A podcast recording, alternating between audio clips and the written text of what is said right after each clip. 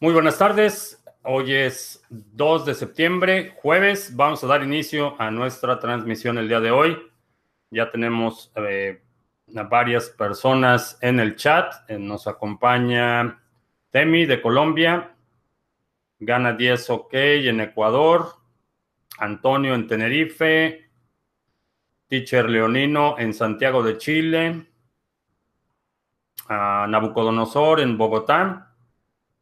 Nabucodonosor, ya tengo aquí tu libro, eh, va a estar, vamos a estar enviándolo, perdón por el retraso. Eh,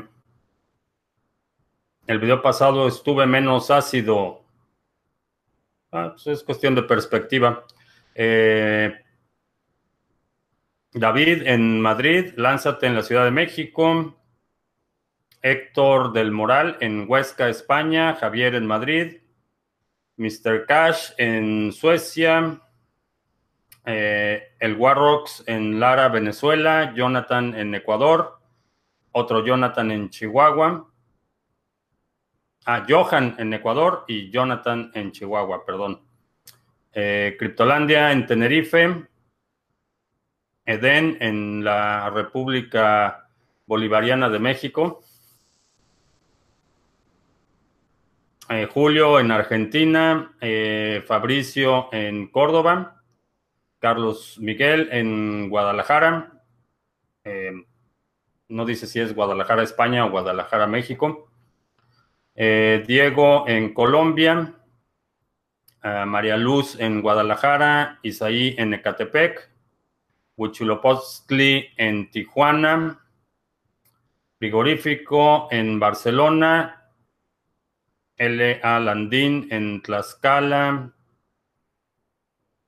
Roberto en Miami, Gris en Uruguay, eh, Hugo en, ¿dónde está? en Sinaloa y Edward en Narvik, Noruega. Bien, eh, pues vamos a empezar. Ayer fue un día de fuertes emociones para muchos eh, participantes en el sector de las criptomonedas. Vimos una bajada estrepitosa en los precios, eh, mucha ansiedad y definitivamente eh, creo que estamos viendo que el, nivel de 6200 sigue siendo un nivel de soporte fuerte. no creo que veamos un precio menor en el corto plazo.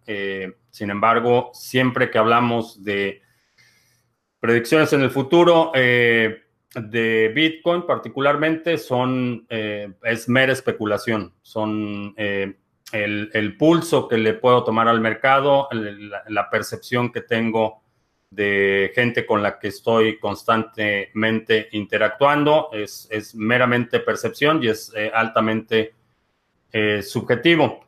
sin embargo, creo que es una buena oportunidad para que ayer comentaba la idea de que acumularas como, como meta, que, que acumularas eh, un Bitcoin.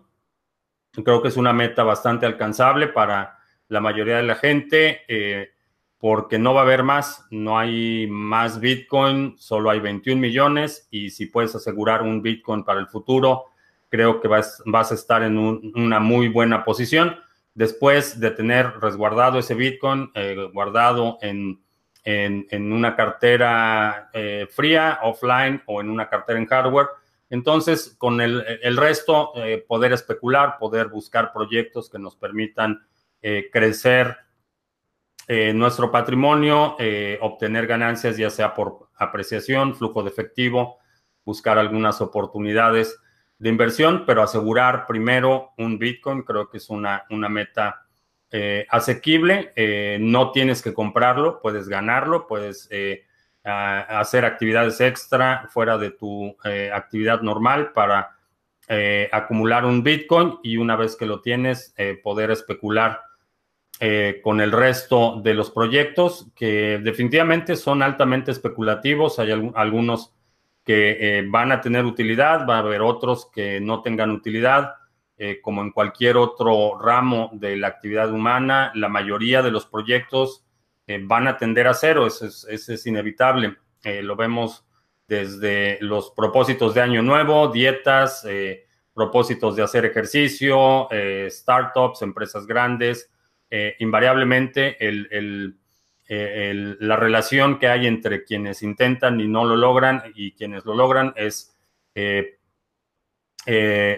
más o menos igual. entonces, muchos de los proyectos se van a ir a cero, muchos proyectos van a desaparecer, muchos se van a quedar en el limbo, pero lo importante es tener, eh, por un lado, la reserva y por otro lado, la exposición necesaria para que de los proyectos que tienes, alguno realmente despegue y eso es el que va a producir eh, ganancias eh, sustanciales.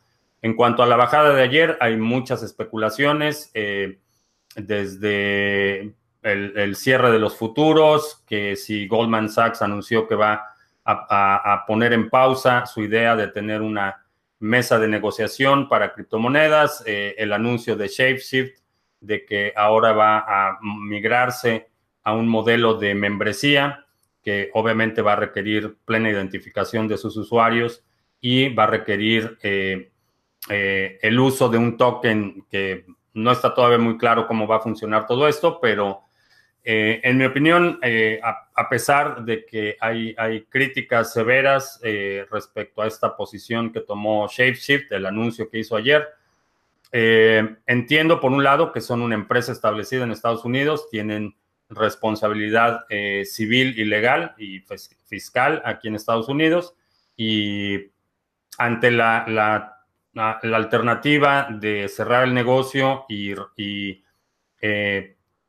aparentemente de forma eh, preventiva eh, poner estas, eh, estos requerimientos legales. es una decisión personal, no puedo juzgar si está bien o está mal. Lo que sí puedo decidir es no utilizar servicios que van a tender a requerir identificación, privilegiar todos los servicios y los desarrollos que son descentralizados y que me permiten mantener ese eh, nivel de autodeterminación que creo que el espacio ofrece y que a final de cuentas es la, la ventaja, eh, varias órdenes de magnitud mayores que, cualquier otra ganancia eh, financiera en el corto plazo.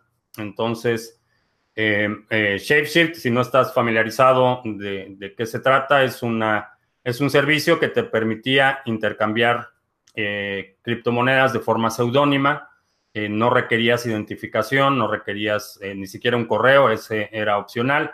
Y cómo funcionaba es que mandabas, por ejemplo, mandaba Bitcoin a una dirección, ShapeShift lo cambiaba por otra criptomoneda y me regresaba, por ejemplo, Litecoin o Ethereum o cualquier otra cosa. Era un servicio de intercambio. permitía compras menores con tarjetas de crédito y en ese caso, obviamente, si hay eh, identificación completa eh, del usuario. Pero, eh, repito, lo interesante del sector es que te permite de forma autónoma e independiente decidir con quién vas a hacer transacciones, qué nivel de información requieres y los servicios cuya función o eh, operación dependen del sistema financiero, invariablemente van a tender a ese, eh, a, tener que cumplir. Y, eso lo hemos visto con exchanges, lo hemos visto con otros servicios que eh, de buenas a primeras, inclusive unos, algunos ICOs lo hicieron, de buenas a primeras decidieron imponer estos requisitos de identificación de los usuarios para cumplir con leyes eh, existentes eh, para prevención de, prevención de lavado de dinero, porque ya sabemos quiénes son los eh, principales lavadores de dinero en el mundo, los bancos, obviamente. pero pues ese es, el, pensamiento alrededor de Ah, me dice Nabucodonosor que el Nabucodonosor que ganó el libro es otro. Bueno, quien haya ganado el libro eh, está en camino. Eh, ese es, el propósito del sector, es permitir esa eh, libertad, esa autodeterminación de con quién haces transacciones. he puesto el ejemplo en, algunos videos anteriores de, por ejemplo, cuando haces una transacción vía PayPal, envías toda tu información y, y, quien recibe el pago tiene toda tu información.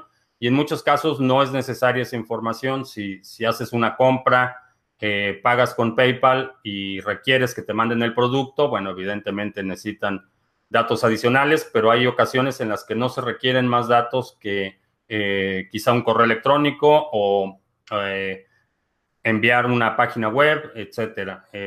ese tipo de, de proyectos que privilegian la descentralización me parecen los más interesantes son los que eh, estoy poniendo más énfasis y más atención, porque creo que en el largo plazo va a ser eh, eh, un atributo importante, no por la descentralización en sí mismo, no creo que la descentralización se deba perseguir como, como, como un objetivo en sí mismo. de la misma forma que la libertad por sí misma no, no se persigue como un objetivo, sino se persigue como un, requisito para poder alcanzar esa determinación. Eh, la libertad eh, solo funciona cuando puedes ejercerla, cuando realmente eh, puedes obtener los beneficios de ejercer esa libertad. por sí mismo, igual la descentralización como, como propósito no tiene mucho sentido más allá de lo que puedes lograr una vez que algo es descentralizado. Bien, vamos a ver. Eh, sé algo de eh, Calisto y el sistema de cold staking. está programado para noviembre el hard fork. sé algo de Satoshi Empire. No. lo que sé es que parece que está desaparecido. No sé, no sé qué haya pasado. Eh, aparentemente, en cuanto a tiempos, eh, su desaparición fue muy cercana al colapso de BitConnect, entonces no sé si estén relacionados esos dos eventos, pero no tengo ningún dato. Ah, la reducción de recompensa en Ethereum es buena o mala. La recompensa eh, por sí misma es irrelevante. Lo que eh, está preocupando a mucha gente y lo que me preocupa es la forma en la que se están tomando esas eh, decisiones. Eh, están entrando en terreno peligroso cuando la política monetaria, que, las recompensas no es otra cosa que la inflación de, un, de una moneda, cuando ese tipo de decisiones se toman en comité, no hay realmente ninguna diferencia sustancial como lo que hacen los bancos centrales. Si este comité hoy se puede reunir y hacer una determinación de este tipo, en el futuro se puede volver a reunir y hacer otro tipo de determinación.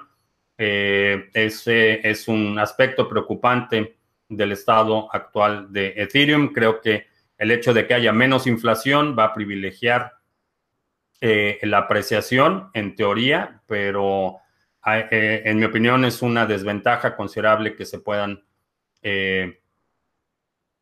simplemente modificar ese tipo de parámetros eh, por un comité. nadie le ha usado, nadie le ha usado el nombre Estafacoin para estafar a las personas todavía. Eh, no, no en español, o al menos no que yo sepa.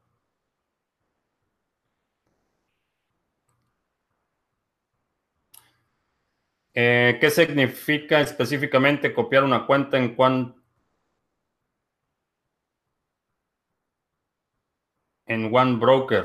Ah, bueno, a propósito de One Broker, vamos a...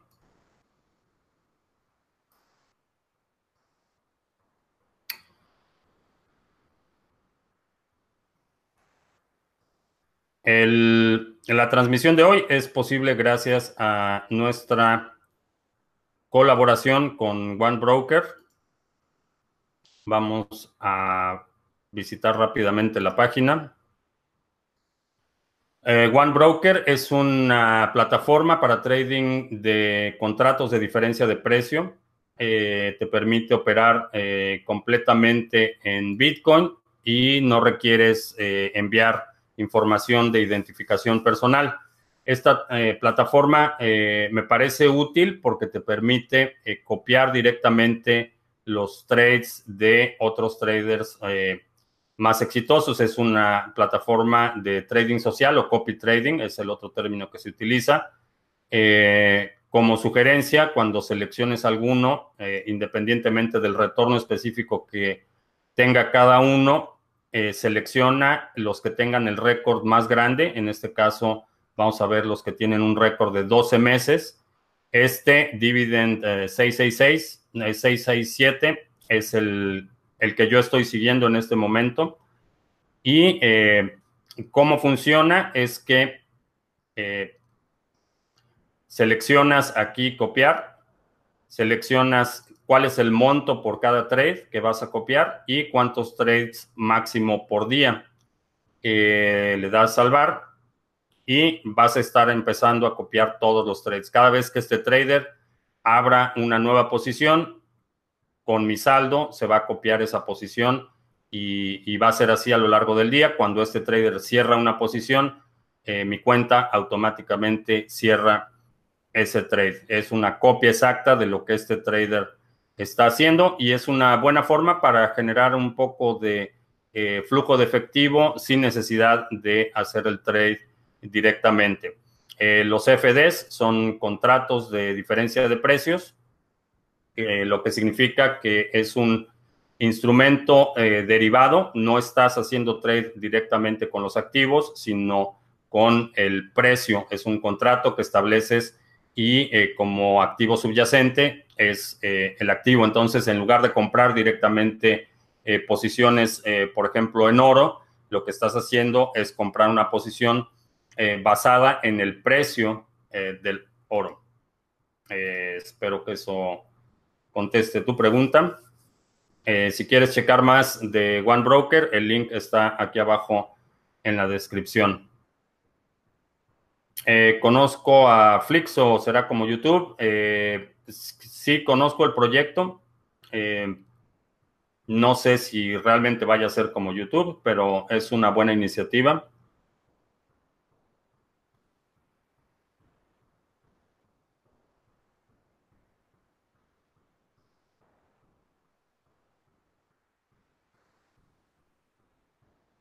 Miguel Galán, repite conmigo, Bcash no es Bitcoin. A ver, Miguel, repite conmigo. Bcash no es Bitcoin. Eh, las criptomonedas son un ensayo o un programa piloto para sacar el dinero de circulación. ¿Para cuándo sería esto? Eh, no creo que sean un ensayo. Eh, ya muchos gobiernos han, tomado esta determinación de, de disminuir el circulante eh, no tiene nada que ver con las criptomonedas, a menos que sea una criptomoneda soberana como el Petro, y entonces sí, lo que están haciendo es eh, limitando la posibilidad de gente de negociar en eh, una moneda distinta, pero eso es un, decreto, esa es una cuestión jurisdiccional.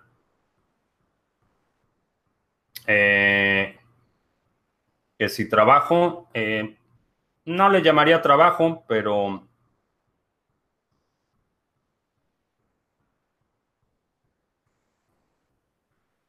tengo actividades lucrativas, digámoslo así. Eh, me parece una buena idea tener en el portafolio una pequeña parte de Digibyte. Eh, sí, Eh, ¿Cómo se verían afectados los RC20 con una hipotética caída de Ethereum? Ese es un asunto que requiere un análisis muy, muy, muy profundo porque eh, primero nadie sabe exactamente qué es lo que va a pasar porque estamos viendo eh, eventos, tecnologías sin precedentes en la historia, entonces no sabemos a qué grado es la correlación. La preocupación mayor en cuanto al impacto que esto pudiera tener es en el holding, no tanto en el precio de las monedas. En muchos de los proyectos eh, de los ICOs basados en Ethereum, eh, son proyectos que recaudaron la mayor parte de sus fondos en Ethereum.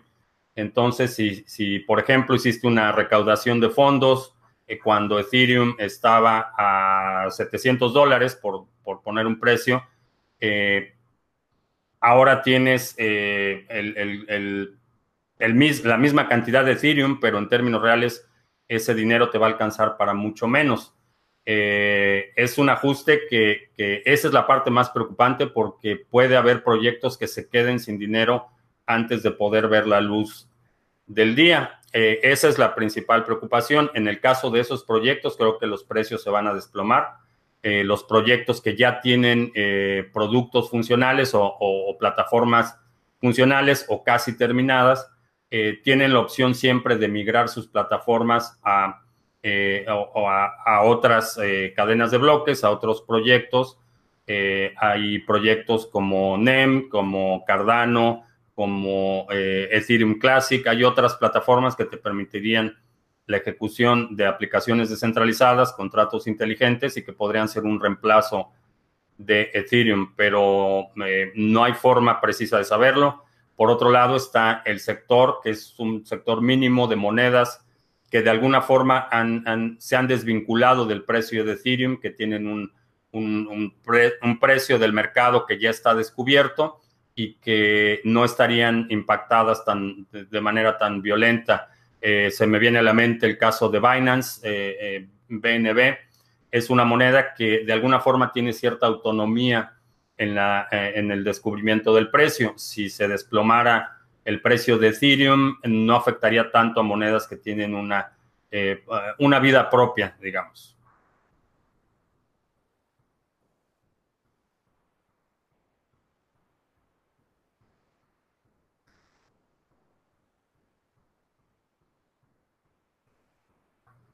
Eh, una investigación reciente del eh, Royal Bank se demostró que con dinero al 0% del Banco Central compraron compañías y después las quebraron. Eh, eso es lo que hacen.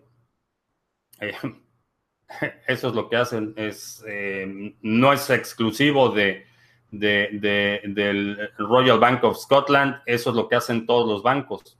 Eh, eso es lo que hacen los bancos centrales. Compran activos a, precio de remate cada vez que hay un crash. Ellos saben cuándo es el crash y, ese, es el, ese es el nombre del juego. Eh, hacer inflar las economías eh, para que después de que explote la burbuja puedas adquirir activos a precios de remate.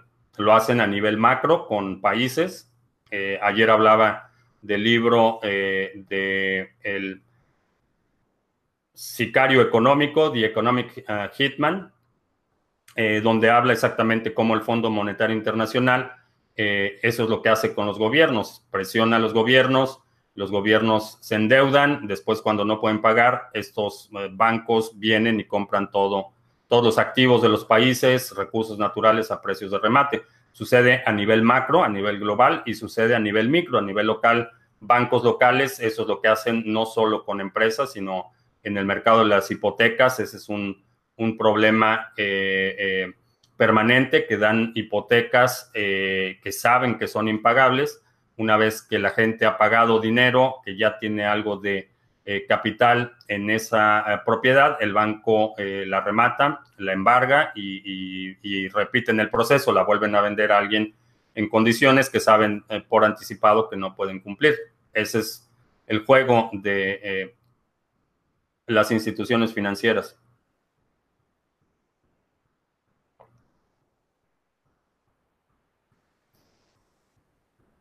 Eh, cuando estamos en días verdes y la roja para masacres como la de hoy, no, la, la tasa es, depende de cuál está limpia. Ese es básicamente el criterio para seleccionar la tasa. No es ningún mensaje oculto, ni subliminal, ni nada por el estilo. ¿Hay una burbuja en el Bitcoin? Eh, no. Eh, para que una burbuja se pueda formar necesitas eh, varias condiciones que no suceden en el mercado de las criptomonedas. La primera condición es que debe tener barreras de entrada. todas las clases de activos tienen barreras de entrada y eso es lo que conforma la burbuja. Lo que para que haya una burbuja, por definición, necesitas una membrana exterior eh, eh, y esa membrana exterior no existe en el sector de Bitcoin. Eh, cualquier persona puede participar con muy poco dinero, sin dinero, con trabajo, no requieres un broker, no requieres una cuenta de banco, no requieres vivir en un país determinado para participar en estos sectores. Y cuando hablamos de burbujas, por ejemplo, la, más reciente, la, la burbuja inmobiliaria en el 2008, ese tipo de burbujas requieren eh, esa membrana, ese, límite máximo de entrada de nuevos capitales. Eh, eso no existe en las criptomonedas, entonces eh, creo que la analogía de una burbuja en el caso de Bitcoin no es aplicable porque es un espacio no permisionado, es, es global, funciona a las 24 horas. Para participar en, en el sector de las criptomonedas no necesitas pedirle permiso a nadie eh, puedes eh, comprar y vender Bitcoin de forma libre, puedes ganar Bitcoin, eh, puedes vender cosas en Bitcoin y ese, ese, esa barrera exterior, que es un requisito indispensable para la burbuja, no existe.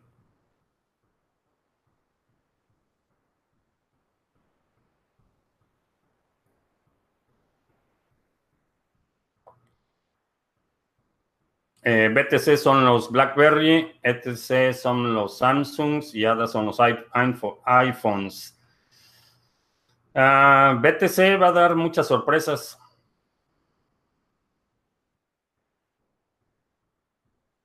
¿Cómo queda registrado el nacimiento de un Bitcoin en la blockchain luego de que la recompensa por bloque minado? Eh, cada vez que un minero crea un nuevo bloque y ese bloque incluye la recompensa por, bloque descubierto. Eh, el minero crea ese bloque, lo valida.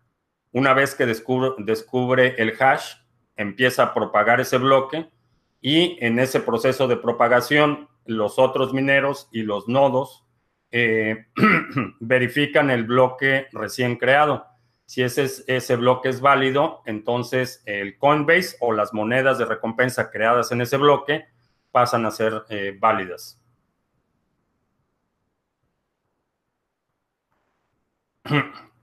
Vamos a empezar a ver proyectos migrando de Ethereum Classic a de Ethereum a Ethereum Classic.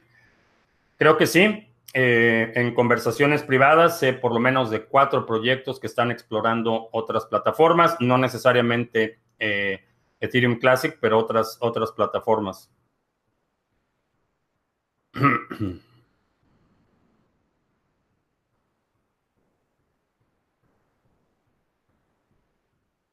Eh, creo que estamos en una burbuja inmobiliaria en Colombia.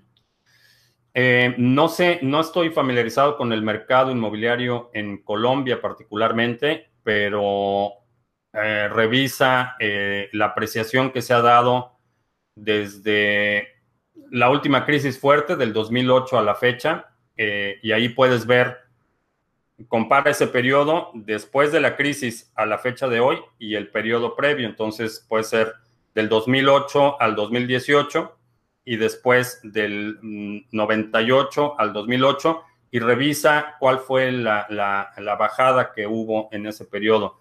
Eh, en un periodo de 20 años te puedes dar una clara idea si realmente el mercado está eh, sobrevaluado. En general, la mayor parte de las ciudades capitales en el mundo y, ciudades principales, en mi opinión, están eh, sumamente eh, sobrevaluados en este momento.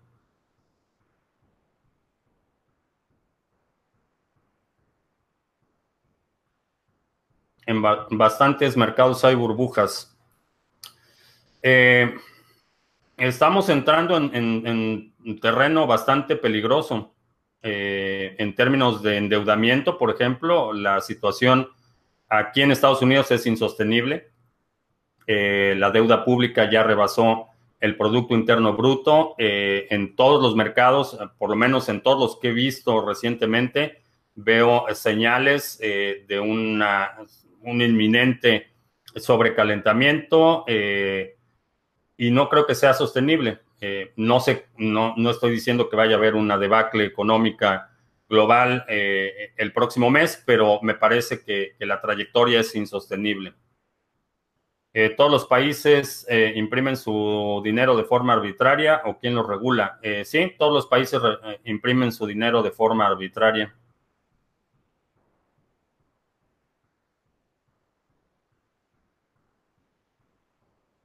¿Cómo pasar BTC a euros en España sin impuestos?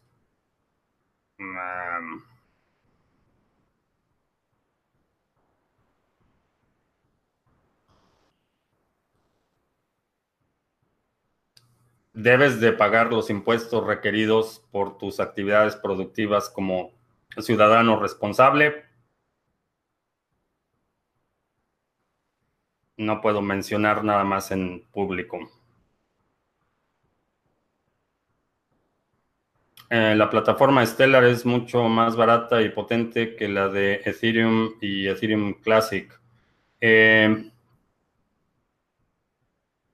mm, Sí, sin embargo, no son las únicas consideraciones que se deben hacer para determinar eh, qué plataforma seleccionar para desarrollar un proyecto.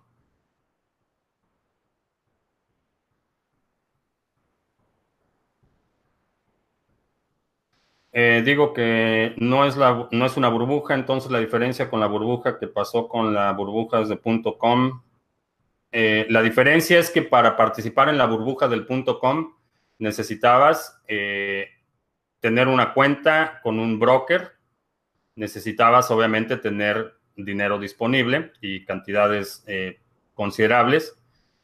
necesitabas comprar acciones de empresas que estaban cotizando en las bolsas de valores, particularmente Londres y Nueva York.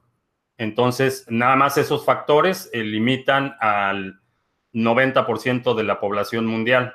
Eh, no había forma de que tú en, eh, Caracas o en la Ciudad de México o, en cualquier otro lugar entraras a una, eh, a una página web y compraras acciones de Google. No sucedía. Para comprar acciones de Google, primero, en el, durante el pre-IPO, para invertir en ese tipo de, empresas, necesitas eh, ser un inversionista acreditado. Entonces había muchas barreras de entrada. La mayoría de la gente no participó en, ese, en esa eh, burbuja. Es un número muy limitado de personas quienes tuvieron acceso a, esa, eh, a ese ciclo. La otra cuestión es que en ese momento Internet no existía como existe ahora. la posibilidad de acceder a Internet era mucho más limitada. poca gente tenía acceso al capital, a la tecnología ahora está Internet, entonces la expansión de Bitcoin y las criptomonedas está montado sobre esa infraestructura ya existente. Eh, es por eso que creo que no hay comparación en, términos de, las burbujas. Y repito, para que haya una burbuja, y esto es una, cuestión eh, de mecánica de fluidos, eh, una burbuja de jabón, necesitas la membrana de jabón para que se forme una burbuja. Si no existe esa membrana, no hay forma de crear una burbuja.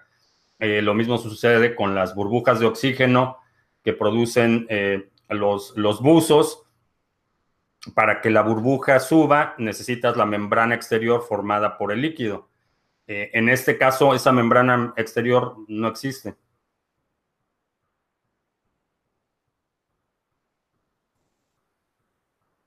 Eh, ¿Será que se viene crisis económica mundial?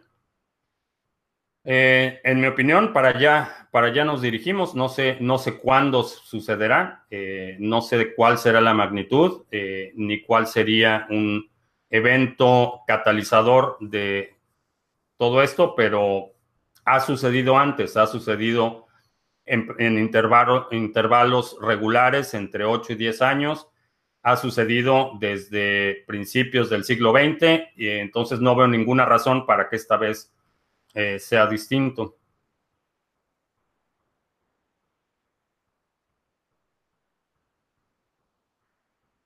Eh, todos los países están quebrados y endeudados. Ese era el plan, no es un accidente. No, creo que no es un accidente, creo que es perfectamente intencional. Y lo que va a suceder, como sucedió en Latinoamérica en los noventas, eh, quienes tengan reservas de dinero, una vez que todo se desplome, van a ir de compras y van a comprar a precios de remate todos los activos. Eso fue lo que hizo Carlos Slim. fue así como creó América Móvil. mantuvo sus reservas una vez que toda Latinoamérica empezó a, desplomarse, eh, se fue de compras y compró varias eh, empresas de telecomunicaciones quebradas en, Latinoamérica. Así fue como creó América Móvil. Eh, no es el único y, este patrón se repite a nivel local, a nivel macro, y lo vamos a volver a ver. no es accidente, es por diseño. Y desafortunadamente, quienes tienen la, capacidad de tener grandes reservas de capital, cada vez que estas crisis suceden, acumulan más activos a precios más baratos.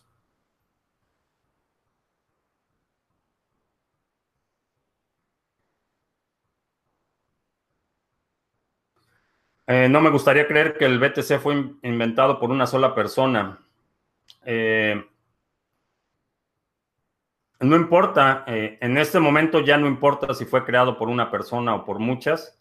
En este momento Satoshi es una figura importante, pero completamente irrelevante para el desarrollo y el futuro de Bitcoin.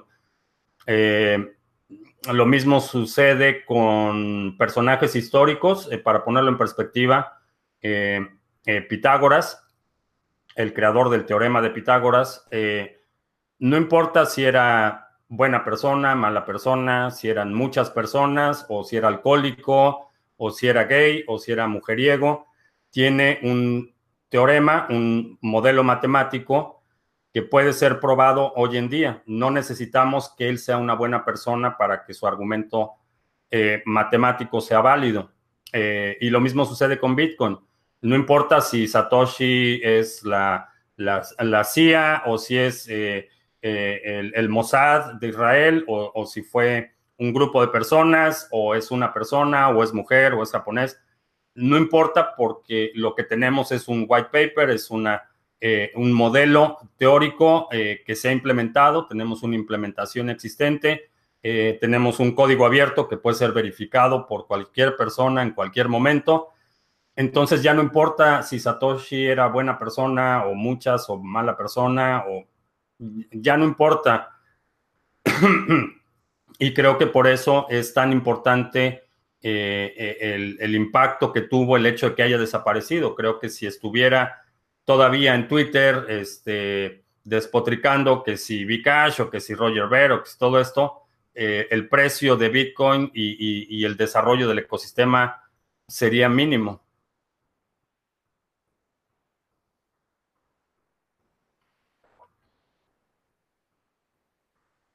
Ah, algo sutilmente de, nuestros amigos de Hacienda.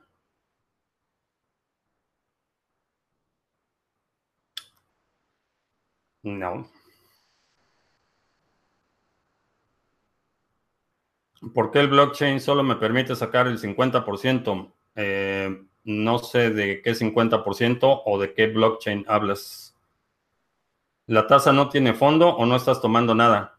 Eh, no estoy tomando mucho, ya llevamos 40 minutos y no estoy tomando mucho. Son tragos chiquitos para que dure más.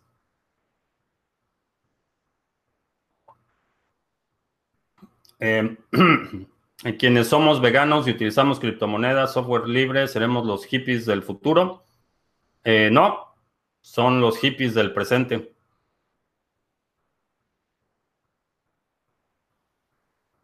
también puede ser la, intencional también puede ser intencional la manipulación de Bitcoin.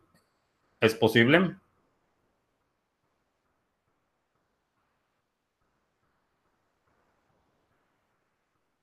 Eh, que si creo que las personas están interesadas en guardar sus ahorros en BTC y utilizarlos como divisa o solo sacarle ventaja al trading. Hay de todo. Hay gente que únicamente lo está utilizando como reserva de valor. Hay gente que lo está utilizando como divisa y hay gente que solo lo utiliza para trading. Eh, soy eh, partidario de las conspiraciones. Mm, no, no mucho. La realidad es que la mayoría de las conspiraciones son... Eh, ok. Voy a hacer los anuncios primero y ahorita regreso a este tema de las conspiraciones porque va a ser largo. Te recuerdo que la transmisión de hoy es eh, posible gracias a nuestra colaboración con One Broker. Es un broker de contratos de diferencia de precios que te permite copiar la actividad de otros traders. Eh, tenemos el 22 de septiembre el seminario básico de trading de criptomonedas. Hablamos de las criptomonedas como una nueva clase de activos. Hablamos de análisis fundamental vemos herramientas y recursos útiles y te enseño una metodología que puedes utilizar para identificar oportunidades, para organizar tus trades, para administrar tu dinero y tener resultados más consistentes en tu actividad de trade. Eh, tienes acceso en vivo y a la, sesión grabada. Eh, puedes reservar tu lugar con Bitcoin o con PayPal. Es un evento de cupo limitado. Si quieres participar, te recomiendo que te registres lo antes posible. Si no puedes asistir al seminario en vivo, aquí abajo puedes tener acceso eh, a la grabación de forma inmediata. El siguiente día, el 23 de septiembre, tenemos el seminario avanzado.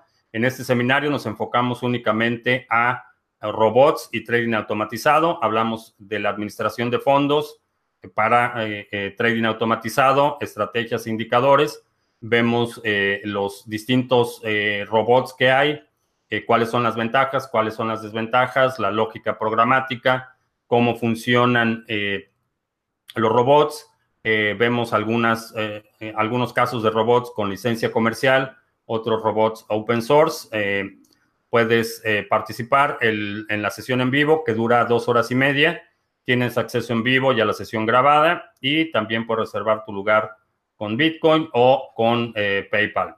Es, son, los dos son eventos de cupo limitado. Si quieres participar, reserva tu lugar lo antes posible. El 13, del 10 al 13 de octubre voy a estar participando en este evento, Future of Blockchain. Voy a estar hablando sobre la eh, adopción y proyectos de criptomonedas en América Latina. Eh, este es un, el evento más grande en el que voy a participar este año. Eh, vamos a tener, aparte de las presentaciones con oradores de primer nivel, hay talleres prácticos para desarrolladores, para ingenieros de arquitectura de red. Va a haber también talleres para los aspectos legales y fiscales de los proyectos. Es un evento bastante interesante. Si quieres asistir, en eh, la descripción de este video están los eh, links para todos los recursos que mencioné. Ok, conspiraciones. Eh, la mayoría de las conspiraciones se basan en algo que en la lógica clásica se llama el argumento por ignorancia. Y ese argumento por ignorancia es una forma de llenar el vacío de algo que no se entiende. Eh, para poner un ejemplo, eh, decimos que eh, tenemos dos alternativas y si ninguna de las alternativas es, entonces debe ser algo, algo más. Esa es como funciona la, lógica, eso es como funciona la ciencia. Tenemos una hipótesis, si esa hipótesis es soportada por la información, entonces esa información se puede verificar. Eh, el pensamiento religioso es, parte de este argumento por ignorancia. Eh, eh, sin entrar en el tema de, la religión, en, porque ese es otro tema del que necesitaría una tasa grande, solo porque no puedo explicar algo no quiere decir que cualquier explicación sea suficiente. vamos a retomar, por ejemplo, el caso de Satoshi Nakamoto. nadie sabe exactamente quién es. Eh, el hecho de que alguien diga yo soy Satoshi eh, porque nadie más es Satoshi es un argumento inválido. Eh, el hecho de que digan no sabemos quién inventó las criptomonedas, entonces, como no sabemos quién fue, entonces fue la CIA o, fueron los servicios de inteligencia de Israel o fue los Illuminati o fueron los masones. Como no entendemos el fenómeno y no sabemos qué pasó, entonces eh, atribuimos ese fenómeno a alguien justificando esa atribución por el hecho de que no sabemos quién fue. Ese es el, fundamento de casi todas las teorías de conspiración. Eh, no sabemos, eh, eh, por ejemplo, quién ordenó una operación militar. Ah, entonces, como no sabemos quién fue, entonces por, por, por ignorancia atribuimos ese evento a, a X, Y o Z. lo mismo sucede con incidentes alrededor del mundo, ataques terroristas, eh, como no sabemos quién fue, entonces eh, damos esa atribución. Eso en, lógica clásica se llama un argumento por ignorancia. Eh, es un argumento inválido y simplemente porque no sabemos algo no quiere decir que cualquier respuesta sea satisfactoria. Vaya, lo pude explicar sin entrar al asunto religioso.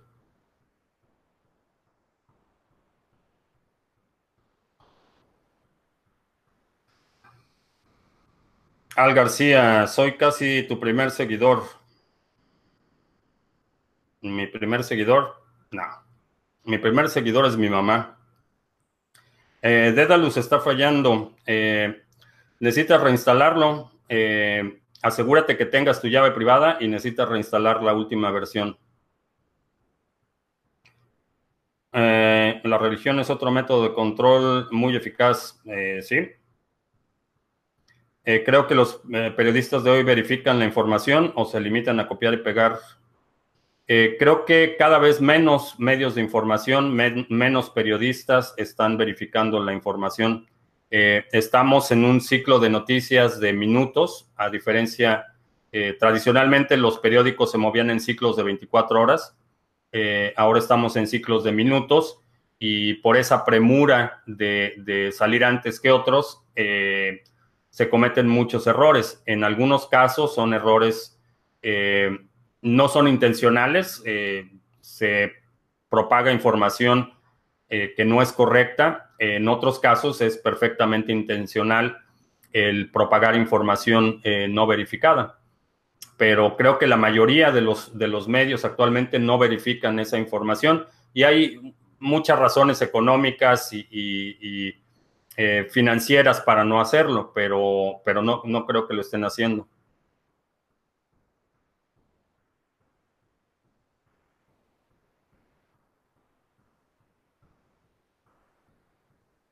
Creo que la iglesia, que si creo que la iglesia ha influido más al mal que al bien a la humanidad en su historia. Dije que no, que no iba a hablar de religión. Paguen sus impuestos, no sean ratas, dice Reinaldo. ¿Por qué si todas las bolsas caen, toda la economía cae, si ahí solo invierten unos pocos? Eh, porque las bolsas lo que hacen es valuar compañías y financiar compañías. Entonces, si por ejemplo eh, las acciones de eh, vamos a suponer Amazon eh, se desploma, lo que va a suceder es que Amazon no va a tener dinero para invertir en nuevos proyectos, va a tener que recortar todos esos nuevos proyectos y eso eh, tiene un efecto expansivo a otros sectores. Entonces, gente que trabajaba en Amazon pierde su trabajo, eh, ya no puede consumir lo que consumía antes. Entonces, gente que proveía a esos consumidores tiene menos clientes, entonces también tiene que despedir gente y es un efecto expansivo que se da. Eh, sería ideal, sería maravilloso que eh, las bolsas estuvieran completamente aisladas y que no tuvieran ningún efecto en la economía real, pero tienen un impacto.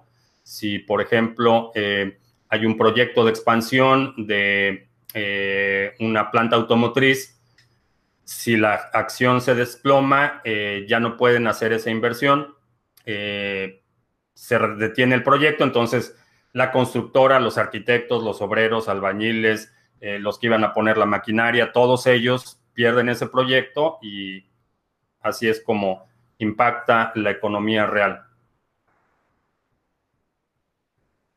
Eh, yo no trabajo hoy día. No tengo un empleo, no trabajo para nadie. Sí, eso es lo que quieres saber.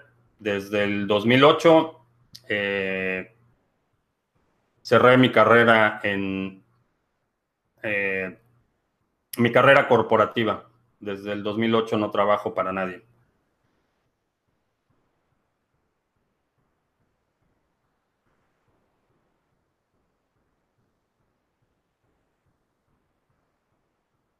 Eh, ¿Quién se cree lo que dice la televisión? ¿Hay gente que cree lo que dice la televisión?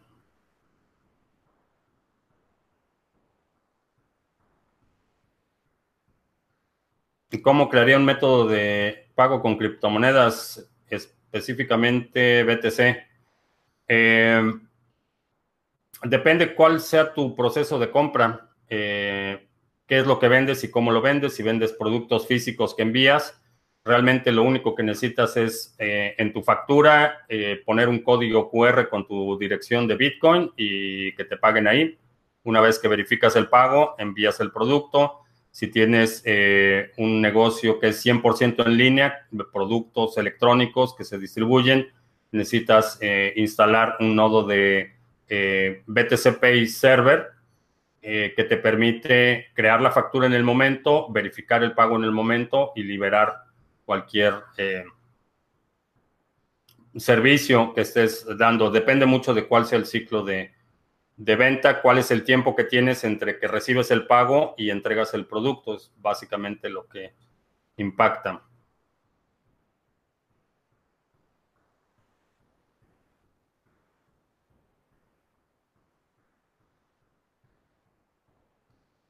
¿Por qué eh, cerré mi carrera, corporativa en el 2008?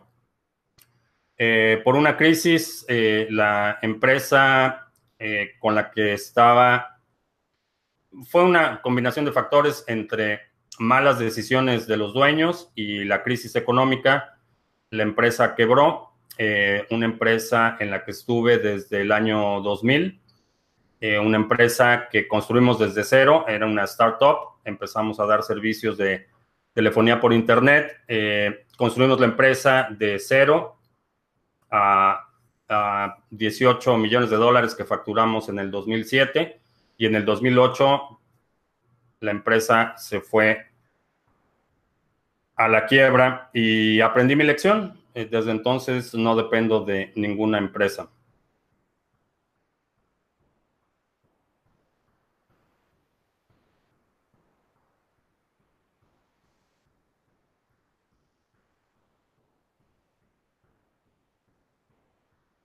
¿Grabar en metal las llaves privadas es recomendable? Eh, sí, es una buena alternativa para reserva a largo plazo. Eh, obviamente, una vez que las llaves privadas están grabadas en la placa metálica, necesitas custodiar esa placa metálica apropiada. Eh, la camisa azul que llevo es mi uniforme de Criptomonedas TV. Tengo seis, seis o siete camisas parecidas y tiene que ver con la iluminación, es más fácil hacerlo. Eh, si utilizo camisas, por ejemplo, de cuadros, cuando ves el video en una pantalla muy chiquita, hay algo que se llama eh, un término técnico, y hace que la pantalla brinque. Entonces, por eso, camisas lisas, colores claros, que es fácil de controlar la iluminación. Eh, hago sesiones personalizadas. Eh,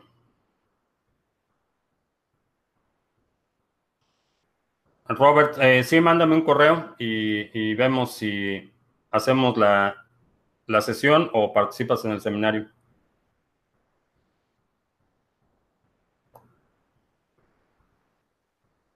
Eh, si un país restringe el uso de BTC, ¿se considera que está quitando la libertad a sus habitantes? En mi opinión, sí. En mi opinión, sí, está restringiendo la autonomía y la libertad de establecer transacciones comerciales eh, sin intervención del gobierno. Eh, ahora, el hecho de que el país, y particularmente en el caso de Bolivia, lo que ah, hay un poco de confusión en este tema. Lo que el Banco Central de Bolivia emitió fue una circular a todos eh, em, las empresas del sector financiero diciendo que tenían prohibido operar con criptomonedas. Esto no quiere decir que las criptomonedas estén prohibidas en Bolivia. Lo que quiere decir es que no puedes tener estas rampas de entrada fiat, pero tú eh, como eh, profesionista independiente o como dueño de un negocio, eh, tú puedes recibir pagos en criptomonedas y no vas a poder cambiarlo a fiat mediante un exchange o no va a ser fácil esa reconversión a fiat, pero si quieres tener tus ahorros en Bitcoin, puedes de lo que ganas o de lo que cobras, una fracción dedicarlo a tu reserva de Bitcoin.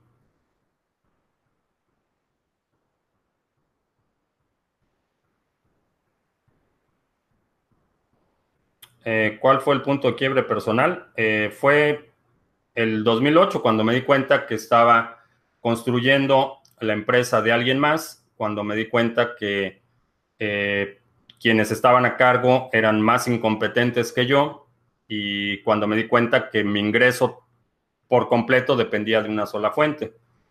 Entonces, después del 2008, fue un periodo bastante duro porque fue una crisis extensa, entonces no había mucha oportunidad de proyectos independientes. Eh, eh, prácticamente todo se, paró en el 2008 y buena parte del 2009, pero lo, lo único que hice fue eh, distribuir el riesgo en vez de trabajar para una sola compañía y que todo mi ingreso dependiera de un solo lugar, lo que hice fue buscar proyectos,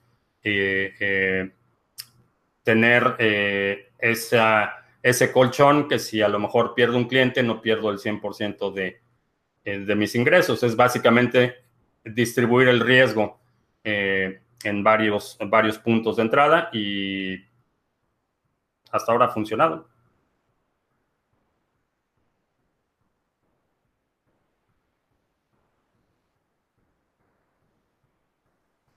Eh, formateé mi celular y borré el Google Authenticator con el que entraba Binance. Eh, cuando activaste eh, eh, la, autentificación de dos factores, te dieron un código. si no salvaste ese código, entonces lo único que puedes hacer es contactar directamente al soporte Binance para que te desbloqueen la cuenta. Lo van a hacer, quizá se, se, lleven un par de semanas, den una ventana bastante holgada para evitar que alguien más reclame esos fondos, pero los, tienes que contar, contactar directamente si no guardaste ese código que te dieron, que te dijeron que guardaras. Sheikh Diop, saludos a Senegal.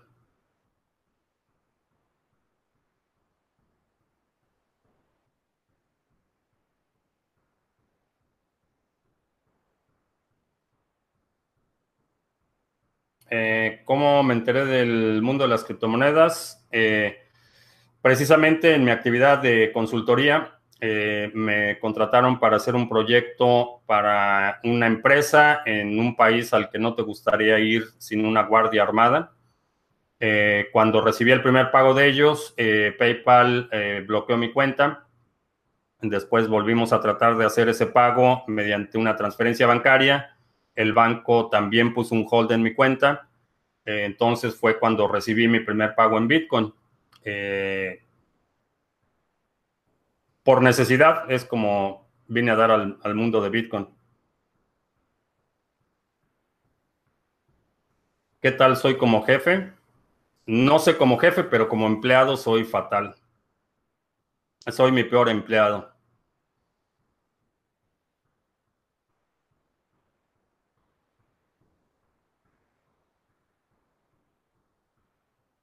Eh, ¿Qué cobra Estados Unidos por ser freelance? Eh, no, no cobra por ser freelance. Eh, pagas tus impuestos como en todos lados, pero no hay una cuota particular. puedes empezar, no necesitas ni siquiera registrarte ni nada.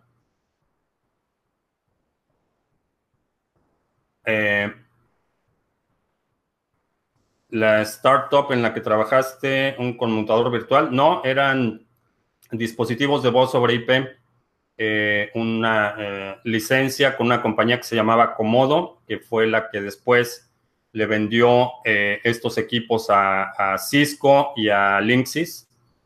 era un adaptador telefónico que convertía la señal de audio en bits y bytes para transmitirlos a través de Internet. es llamadas de larga distancia a, través de Internet, pero empezamos esta compañía en el 2000, en febrero del 2001 empecé en esa compañía, si no mal recuerdo.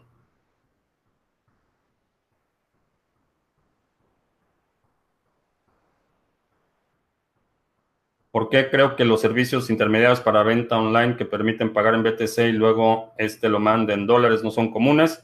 Por la responsabilidad del manejo de ese intercambio de Bitcoin a, dólares, conlleva una responsabilidad civil y dependiendo de en qué país estés, eh, puedes estar sujeto a determinados tipos de eh, regulaciones. Eh, tienes que reportar transacciones mayores a 10 mil dólares, etcétera. Hay muchas muchos requerimientos legales cuando entras en esa actividad de cambiar Bitcoin por, por fiat.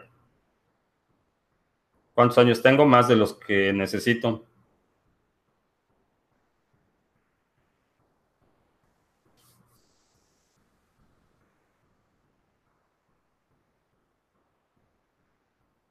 ¿Qué opino de invertir en oro físico?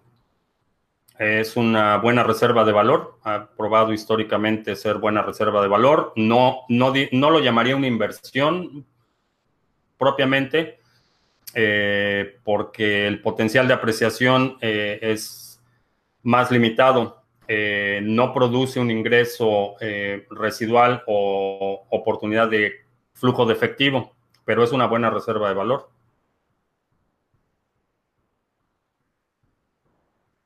Creo que el Know Your Customer de las ICO Wallet va en contra de la descentralización. Sí, creo que es una, desde el punto de vista ideológico, lo veo como, como una traición al principio de eh, descentralización.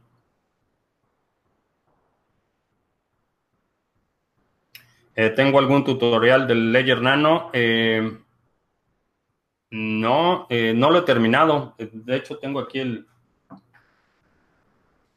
el Ledger Nano todavía empacado. Eh, está en, en, lista de espera para hacer el video.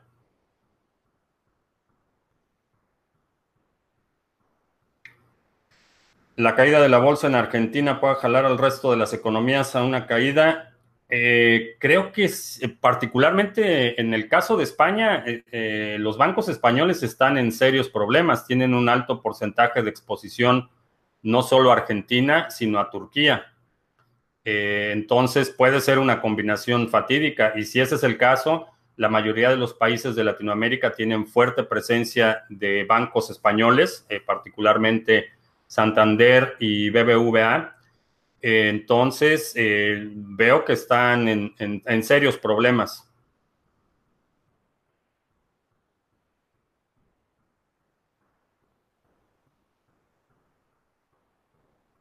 ¿Puedo dar mi edad en hexadecimal?